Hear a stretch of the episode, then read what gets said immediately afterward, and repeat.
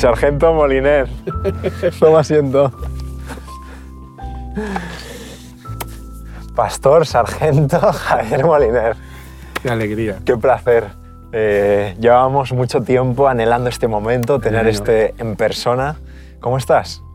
Pues muy bien, gracias a Dios me encuentro fenomenal en mi ambiente, trabajando como siempre y dándole gracias a Dios porque estoy feliz y contento. Qué bueno. Estamos en un helipuerto de emergencia, aquí en, en medio eh, de un precioso monte.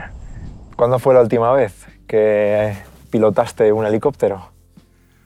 Bueno, pues el, el estar aquí en esta plataforma de un helipuerto es, son helipuertos alternativos de emergencia que los pilotos siempre llevamos en nuestras cartas de vuelo porque en un momento determinado hay problemas y más en tiempos en verano cuando eh, llevábamos el, el helicóptero, hacíamos las emergencias contra incendios y todo esto, pues siempre teníamos en nuestras cartas de vuelo un lugar, pues cuando hubiera alguna incidencia, aquí nos metíamos, porque ¿dónde aterrizas un helicóptero en medio de todo esto? Así que esto, bueno, estoy en mi ambiente y la verdad es que me gusta mucho. Bueno, pues la última vez que piloté fue el verano pasado. Estuve en el aeródromo de, de Almenara, que tenemos allí un aeródromo muy bonito. Está cerquita. Y allí, con, un- bueno, con un compañero me invitó a volar en un autogiro. El autogiro, ¿no? Que inventó Juan de la Cierva y Codorníu. Imagínate qué apellido. Bueno, pues el autogiro es el génesis de lo que es el helicóptero. Invento español, ¿no? Un invento español, Puro. como el submarino de Isaac Peral. Aquí tenemos muchos inventos ¿eh? en España. Qué historia. Muchos, muchos. Así que este fue, bueno, pues la última vez. Sí que es cierto que hace tres años estuve en Guatemala y allí un hermano de la iglesia, con bastante dinero, pues tenía un helicóptero, un Ecuriel, y me invitó, me invitó a desayunar en un, en un hotel al lado del lago Atitlán, se llamaba, ¿no? Donde habían dos volcanes allí, el de fuego, el de agua. Y allí me invitó a volar y fui de copiloto suyo e hicimos un vuelo de 20 minutos precioso. Estos fueron mis dos. Los dos primeros- últimos. Los dos últimos vuelos. ¿Y el primer vuelo? El primer vuelo ¿Te fue... acuerdas de aquel momento en el que tomaste por primera vez los Sí. mandos? Sí, sí, aquello fue inolvidable porque el primer vuelo fue en la base de Colmenar Viejo, año 1976. Madrid.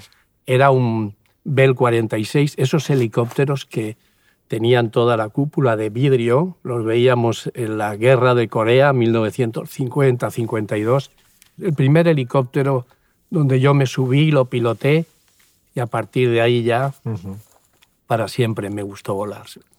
Molly, para los que no te conocen, dos preguntas y ahí tú te explayas todo lo que quieras.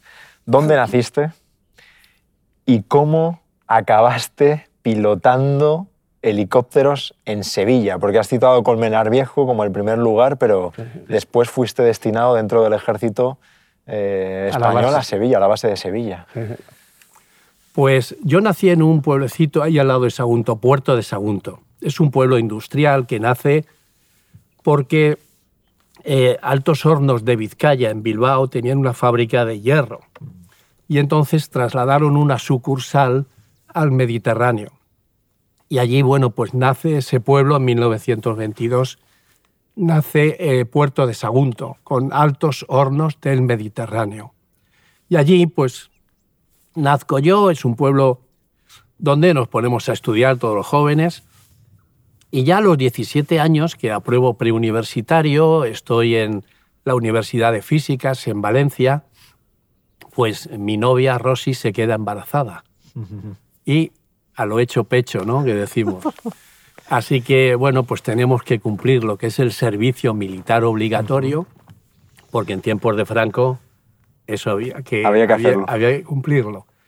De manera que cuanto antes lo acabara, pues muchísimo mejor. Y cuando yo ingreso en el ejército, oye, Samuel, a mí aquello me gusta. Mm. Cabo, estudio para cabo, para cabo primero, sargento. Y aquello pues me emocionaba más, me gustaba más. Había un capitán en, en, el regimiento de infantería Guadalajara número 20 en Paterna, donde yo estaba destinado como sargento.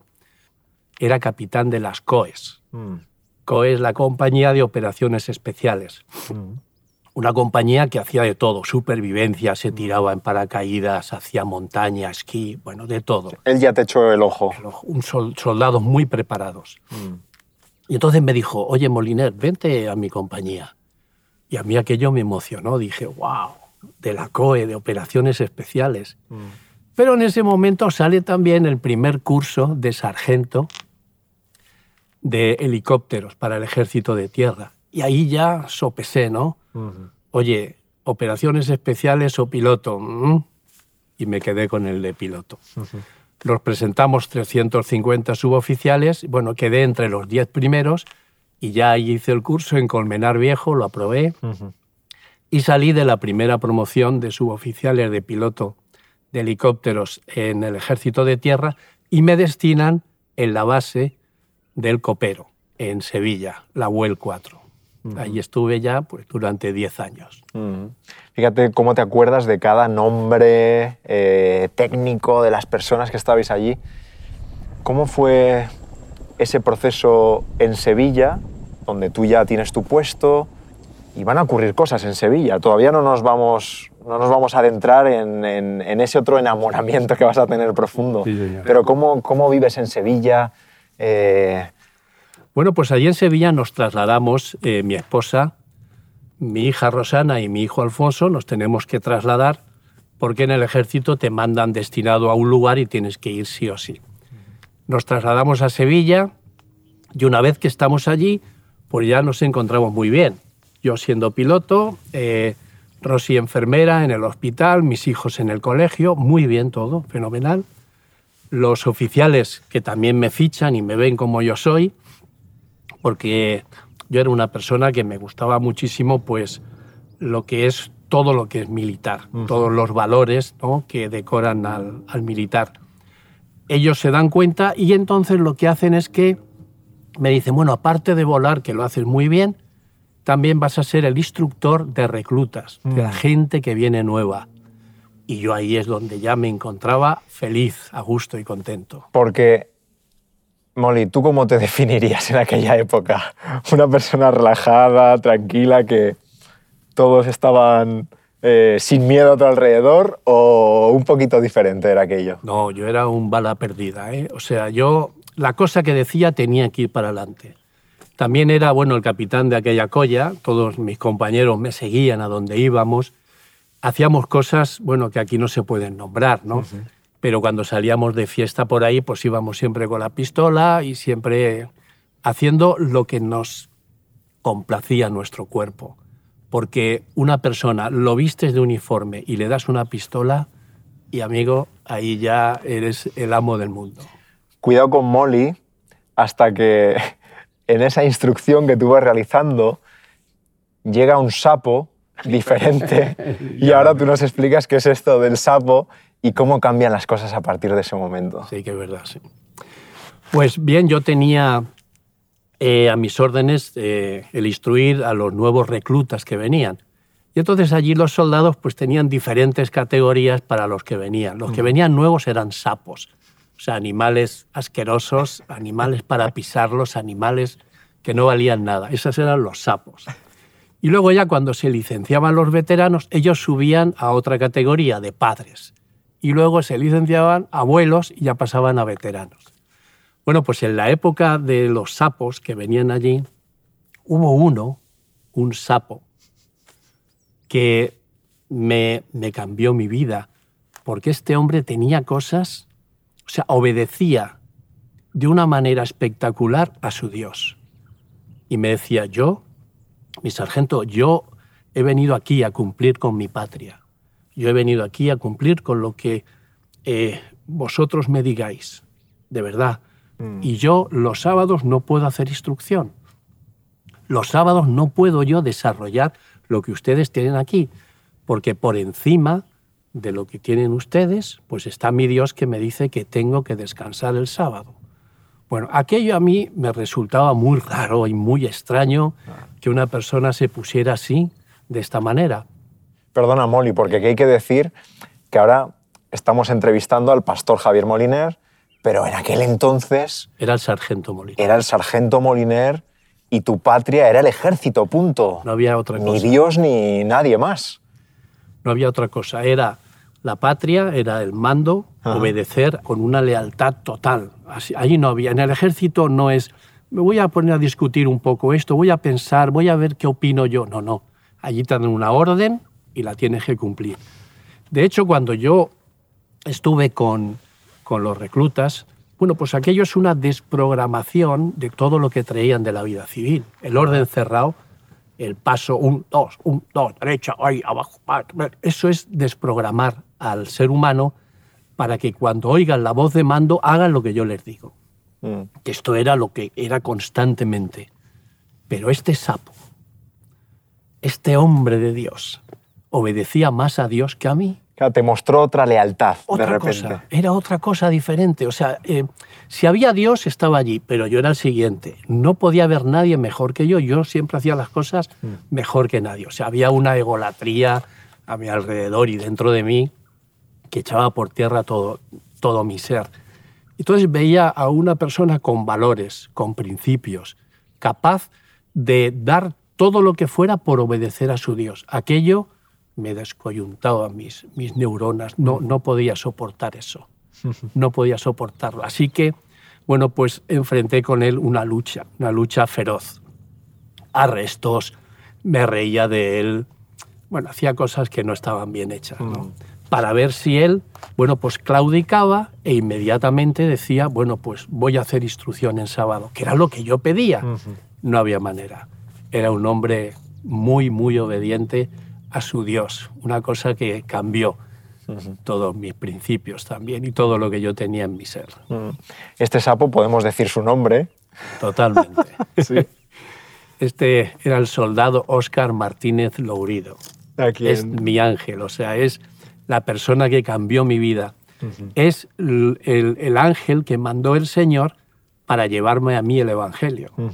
Y eso es lo que tenemos que hacer cada uno de nosotros, ¿no? Él, sin saberlo, estaba dándome, bueno, pues una muestra de lo que es un cristiano de los pies a la cabeza. Sin darse cuenta, él me lo estaba diciendo. Mm.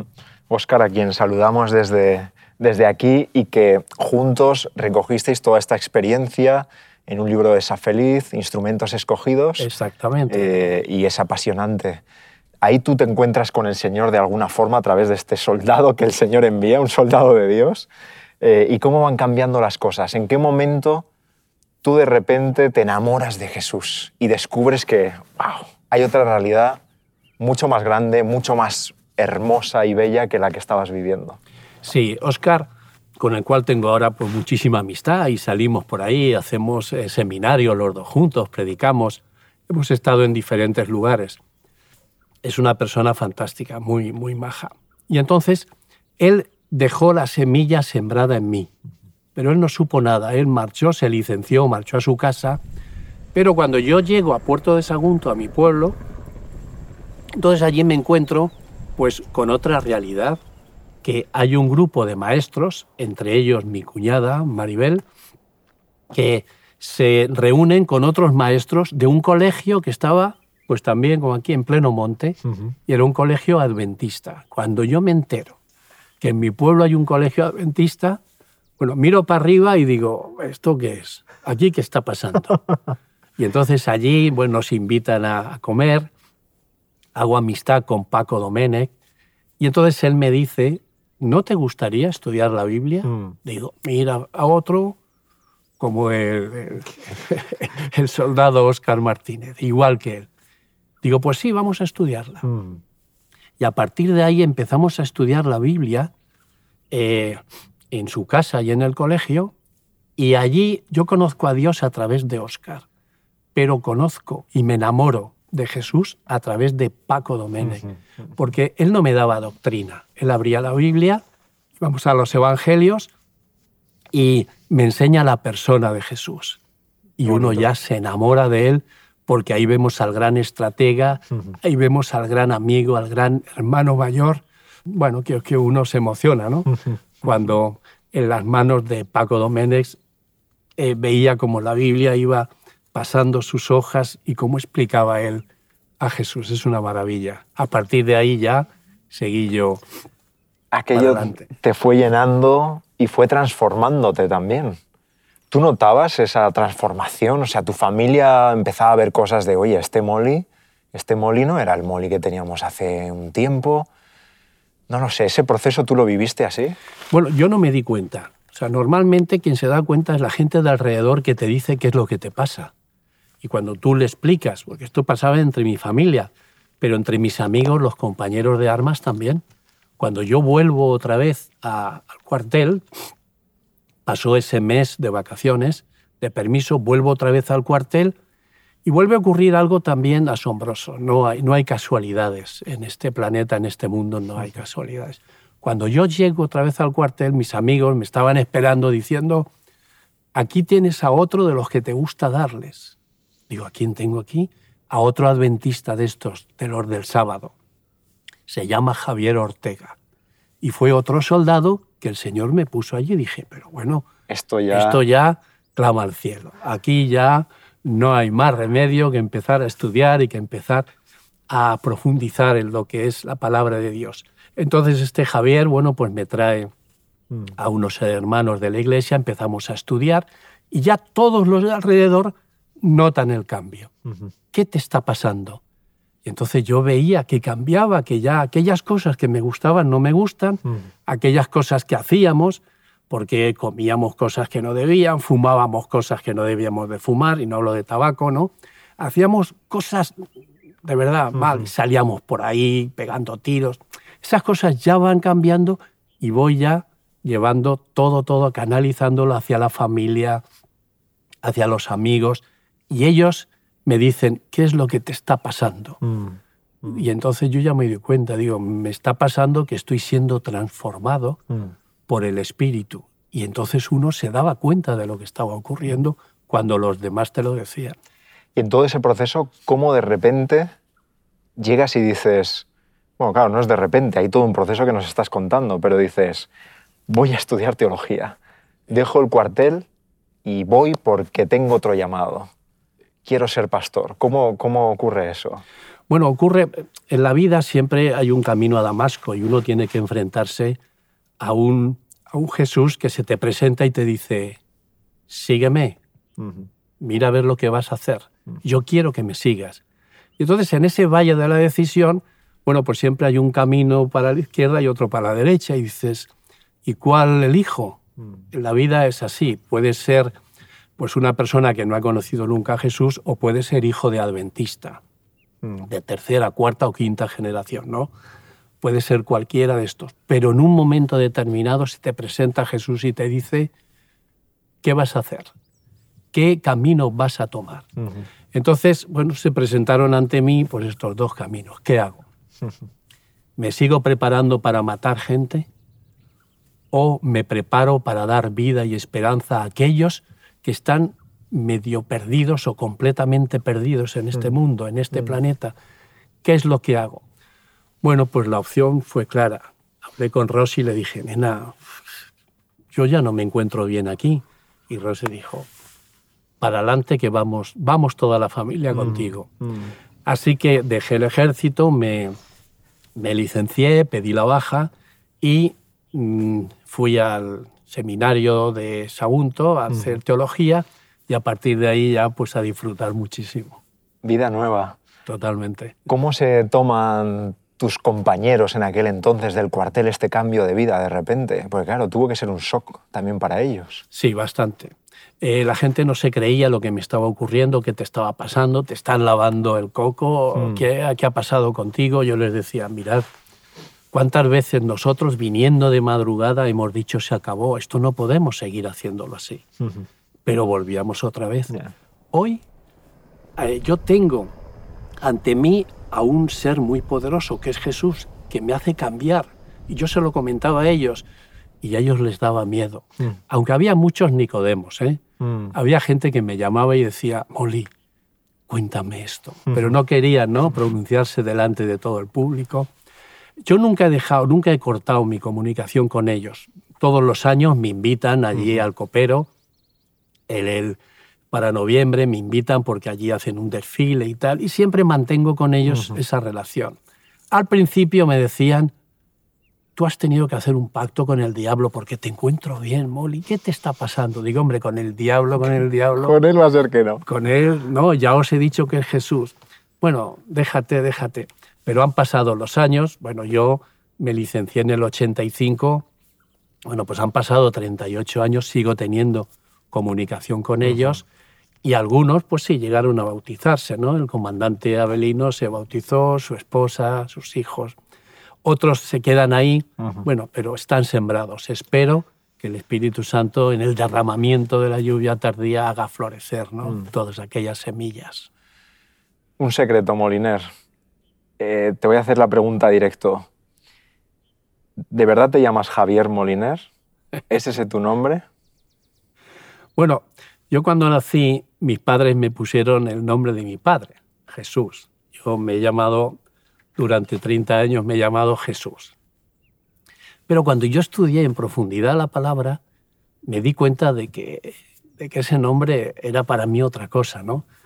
Y cuando decía, bueno, pues Jesús, ven, o tiene que venir Jesús, yo no me encontraba, no me encontraba a gusto con ese nombre. Así que dije, mira, me voy a cambiar el nombre. ¿Qué te parece, nena? Dice, sí. Dice, pero yo quisiera que te llamaras con aquel hijo que íbamos a tener, que fue extrauterino y ya teníamos el nombre para él, mm. que era Javier. Digo, pues vamos a ponerme, vamos a ponerme Javier. Y así que me lo cambié. Luego, bueno, en la iglesia, pues viendo eh, como uno viaja tanto y ve todos los países que andan por ahí, me he dado cuenta que en los países protestantes tampoco les ponen Jesús a la gente, ni Salvador, solamente en los países católicos. Y dije, pues mira, por ahí quizás hayamos acertado un poco este, este, tema. Y estoy feliz y contento con que me llame. Es Javier mi nombre que me puse, pero Molly es el nombre de guerra. y con el que has seguido en esta batalla espiritual, ahora el servicio de, del Dios que toca, del Dios que toca. Me impacta que, claro, Jesús transformó tanto tu vida que no te considerabas merecedor de llevar su nombre y mm. te lo cambias. ¿Quién es Jesús para ti? Bueno, Jesús para mí es la persona más maravillosa del mundo. Es mi hermano mayor. Yo no tuve hermano mayor, yo soy el hermano mayor de mi casa. Pero tener un hermano mayor, eso, eso mola, ¿no? Eso, eso es muy bonito. Y reunirme con él todos los días y hablar con él y él comunicarse conmigo a través de la palabra, eso me da vida. Él me promete, dice, tú tranquilo, si tú vienes conmigo y tú te conectas conmigo mediante la oración, yo voy a hablar contigo a través de la palabra. Mm. Y el Espíritu te irá moviendo, así que por eso no te preocupes. Y esas conversaciones que tengo con mi hermano mayor, con Jesús, me hace sentirme feliz, a gusto y salir tranquilo y dejar que el Espíritu me lleve a donde mm. crea conveniente y hacer, bueno, pues la obra que Él quiera.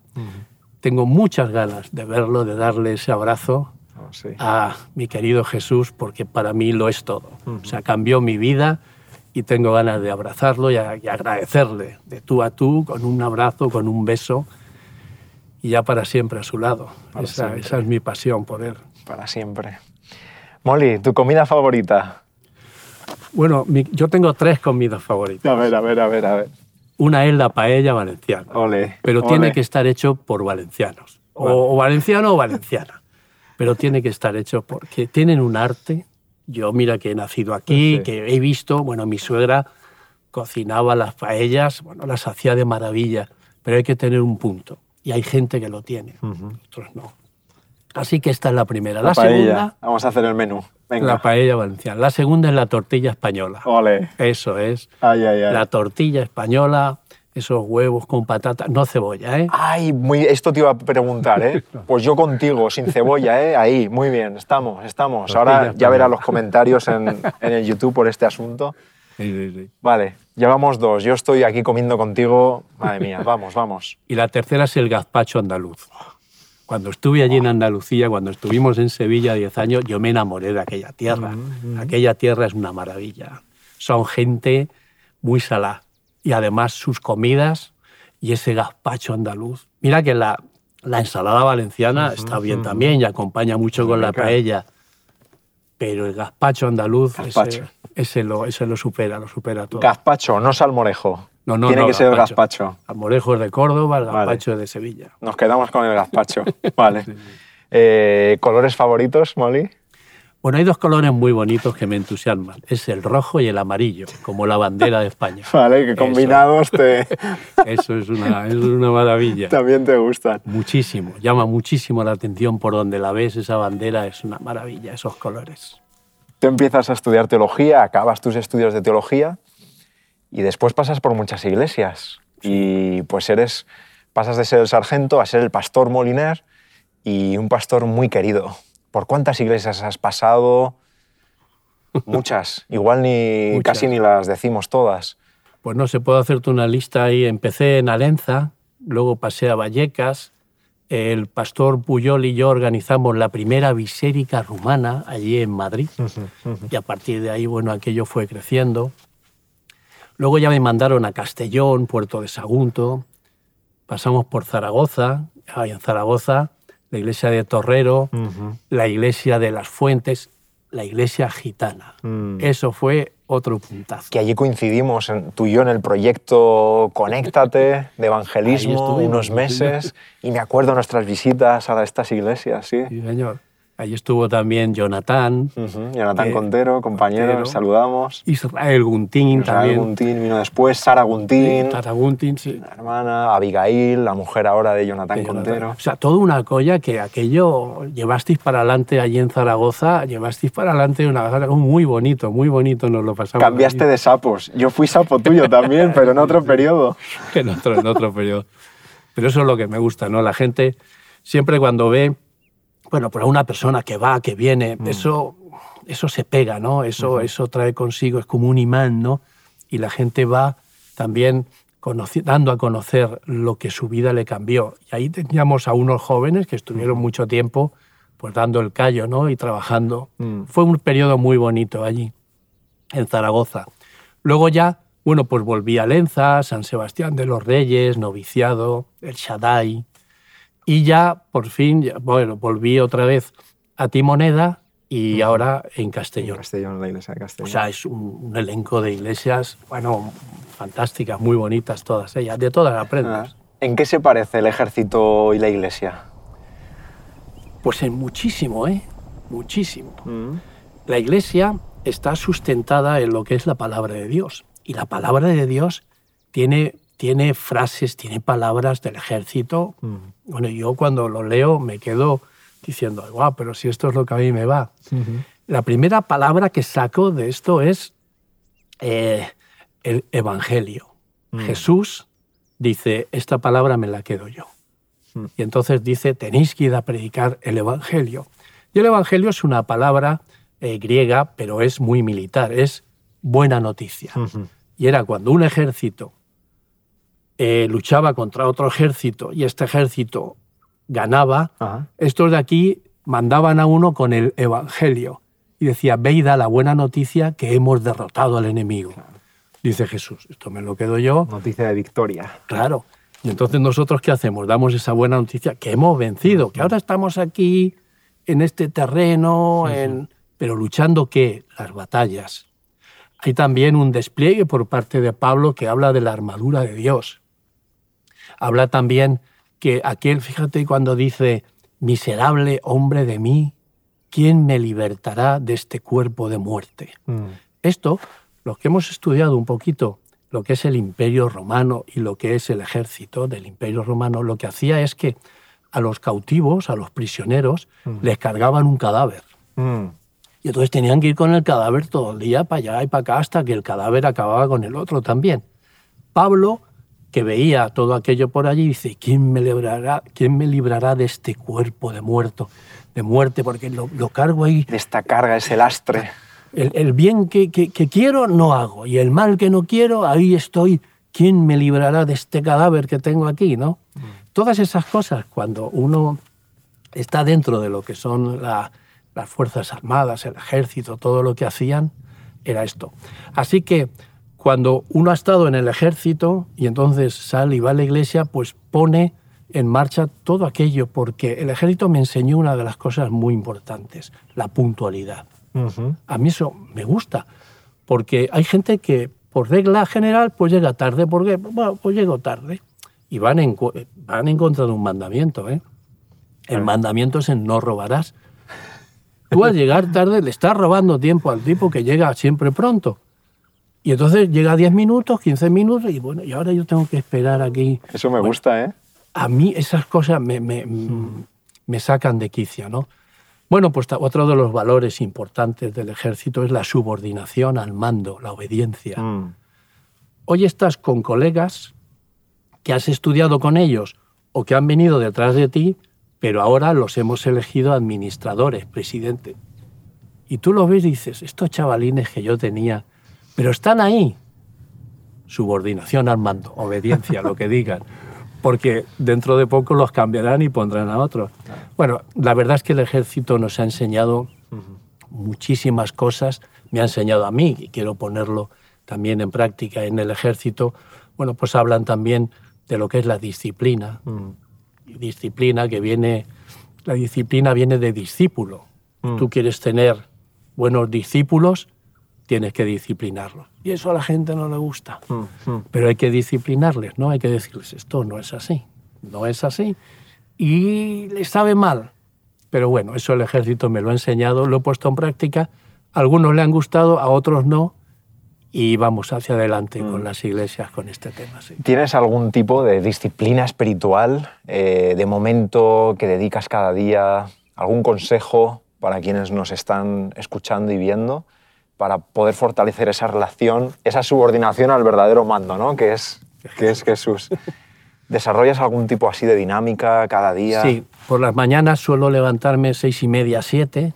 Entonces, bueno, pues eh, me pongo en oración con el Señor y después leo la palabra y ahí, bueno, pues siguiendo un método, yo soy bastante metódico, bueno, pues cojo un libro, leo versículo por versículo, eh, profundizo en él lo apunto en una libreta y entonces todo lo que yo he sacado en esa meditación lo voy apuntando. Mm. Luego hago un autoexamen, ¿qué hice el día de ayer?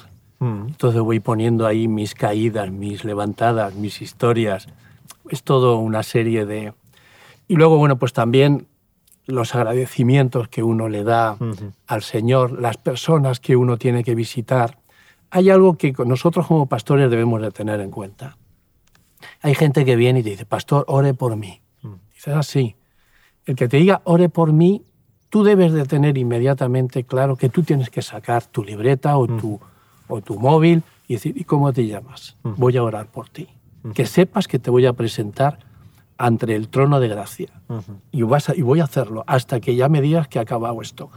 Le voy mandando mensajes, cómo estás, cómo te va. Y todas estas cosas en mi libreta bueno, que es una libreta muy interesante, bueno, pues ahí van pasando los años y ahí voy teniendo... Pero esta es la disciplina que llevo hace mucho tiempo. Me la enseñó el pastor Antonio Martínez y lo he desarrollado durante muchos años. Mm. Eh, ¿Qué significa para ti ser adventista? Bueno, para mí ser adventista, el adventismo es un movimiento. Como hoy todo está globalizado, mm. la economía, está globalizado también el poder, las pandemias, los terremotos, todo, todo está a nivel mundial. ¿no? El adventismo es también un movimiento, un movimiento que tú sabes que el jefe de ese movimiento, el Señor, te ha elegido para llevar a cabo una misión. Y a mí cuando hablan de misión, digo, ¿te gusta? Oye, pues a mí esto me va. Y tú me has elegido a mí si eres especial, de las fuerzas especiales, yo soy... Dice, tengo un pueblo pequeñito pero que va a triunfar en todo el mundo. Pero tenéis que llevar a cabo lo que yo os digo. Así que ese movimiento, uno no puede pensar que está solo en una iglesia, perdido allí. No, no. Es un punto de toda una serie de iglesias, de millones de gente que hay allí, que tienen una misma misión. Una misma misión, tienen un día donde lo guardan, estudian una lección de la escuela sabática en todo el mundo, igual, tienen la misma forma de comer. Es un movimiento que ahora no se da muy a conocer, pero llegará un momento en que sí. Y ese el Señor nos ha dicho, hacia adelante, muchacho, seguid, que lo vais a conseguir. Este es el adventismo, esta es nuestra iglesia, lo que tenemos alrededor del mundo, el Señor tiene en sus manos. Sí. Me gusta esa idea, ¿no? De una iglesia en movimiento y como, como se les llamaba al principio a los cristianos, los del camino, ¿no? Somos los del camino, caminando hacia, bueno, la, la auténtica patria. Esta secta del camino. Eso decía Pablo, ¿no? Hasta que, mira, llegó su Damasco y... Y ahí eligió bien. Exacto, y ojalá todos los que pues, están viéndonos ¿no? puedan elegir bien. Dos preguntas más, Molly. Una, ¿cuál es tu mayor esperanza? Mira, estamos viviendo en un mundo tan triste, en un mundo de, de, de muertes, en un mundo de, de enfermedades. Uh -huh. Mi mayor esperanza es ver a mis amigos, a mi familia, a mi gente querida, verlos resucitar. Uh -huh. Y eso conlleva que cuando eso ocurra así, vendrá el Señor, lo veré y diré, wow, ya, y ver resucitar a aquellos, aquellos amigos, ver resucitar a Rosy, al pastor Juan Navarro, ver resucitar a López, a, a tantos amigos ¿no? que, han pasado, que han pasado por tu vida y los vas a tener allí. Y es, esa esperanza es la a la que nos tenemos que aferrar, porque Pablo dijo, pues si no crees en la resurrección, pues vana es tu predicación. Total. Pues yo creo, esa es mi esperanza. Un día los veremos, un día los veremos y estarán con nosotros. Eso va a ser espectacular, ¿eh? Mm. Eso va a ser precioso. Último mensaje para quien nos está escuchando. Tienes 30 segundos para ellos. ¿Qué les dirías a quienes están ahí? Un mensaje final. Bueno, pues este mensaje final es, mirad, eh, han pasado ya 68 años de mi vida. Los 30 primeros, bueno, entre joven, juventud y milicia, que ahí estuve. Y los otros 38 en la iglesia. Y la verdad es que parece que fue ayer todo lo que ha ocurrido. Parece que fue ayer. ¿Y qué es lo que me llena a mí? ¿Qué es lo que me hace seguir viviendo? Es todo aquello que he hecho por los demás. Antes solo miraba para mí, era yo el centro de todo lo que había a mi alrededor. Pero Jesús me enseñó a olvidarte de sí mismo y centrarse en los demás. Eso es lo que va a quedar. Así que yo os insto a que cuando conozcáis a Jesús, cuando valoréis las maravillas que tiene Jesús en su palabra, os enseñará que lo que va a quedar es las obras que hayáis hecho con todos los demás. Las obras no salvan, es verdad, pero ahí están y vais a valorar muchísimo la persona de Jesús, que es nuestro Salvador y nuestro Redentor. Mm. Qué bueno, gracias. Pastor Moliner, muchas gracias por este ratito, sabes que te quiero un montón. Sí. Eh, que te aprecio y poder haber conversado pues en este lugar especial para ti. Eh, ha sido un privilegio ver cómo Jesús ha transformado tu vida y te ha convertido en, en un instrumento escogido. Muchas gracias también a todo el equipo vuestro, porque este equipo trabaja bien, hace bien las cosas. Y Hot Media, bueno, pues tiene que ir para adelante llevando estos testimonios a todas las personas que pueda. Un abrazo para todo el equipo que llevas a cargo. Gracias, Molly. Que Dios te bendiga y yo me apunto a un vuelo contigo ¿eh? en la Tierra Nueva. ¿eh? Ahí, Ahí vamos. vamos. juntos. Ahí tendremos un, un, helicóptero sin ruido y sin queroxeno. Vamos ahí, a ir haciendo las cosas como el Señor nos quiere que las hagamos. Bueno, ¿sí? Gracias, Molly. Gracias.